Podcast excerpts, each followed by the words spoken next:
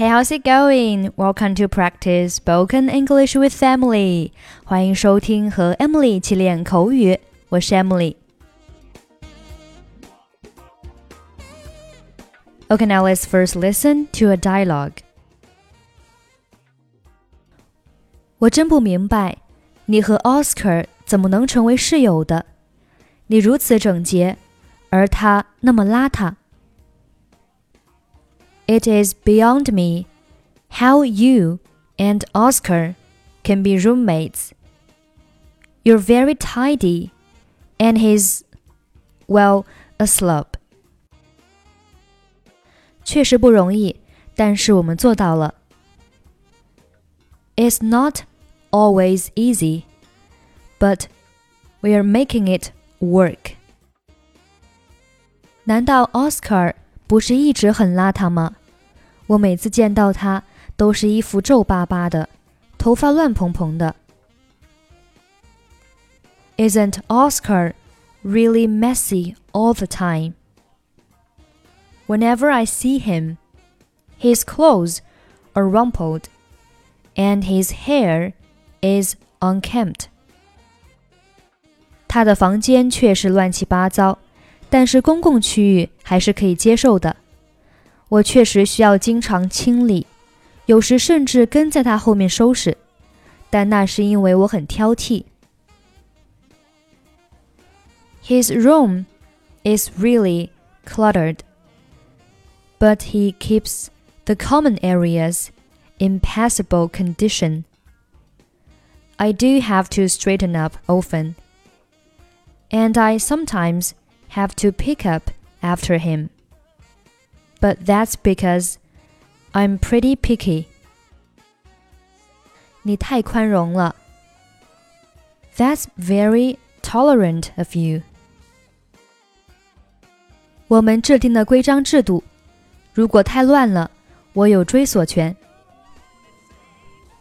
Well, we have set up a system so that if things get too messy, I have some recourse. 你们的规章制度是什么呢？What's your system? 我和 Oscar 一致同意，每次他把房间弄得太乱，我可以罚款。Oscar and I agreed that every time he leaves a big mess, I can fine him 这听上去非常严厉，不过或许对你们来说很管用。That seems kind of drastic, but maybe it works for you guys. 是的，这样可以让我们的房间非常整洁。Yes, it keeps the place pretty clean.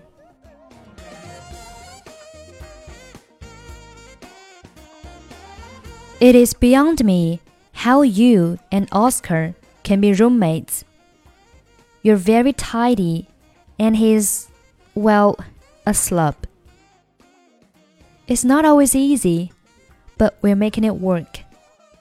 Isn't Oscar really messy all the time? Whenever I see him, his clothes are rumpled and his hair is unkempt. His room is really cluttered but he keeps the common areas in passable condition. I do have to straighten up often, and I sometimes have to pick up after him. But that's because I'm pretty picky. That's very tolerant of you.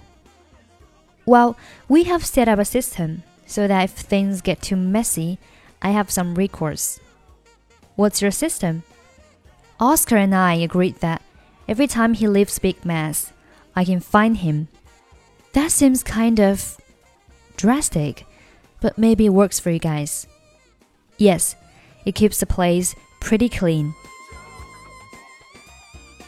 Okay, that's it for today. 如果你想关注更多有关亲子英语方面的内容，欢迎关注我们的微信公众号“英语主播 Emily”。Hope you enjoy the show. I'm Emily. I'll see you next time.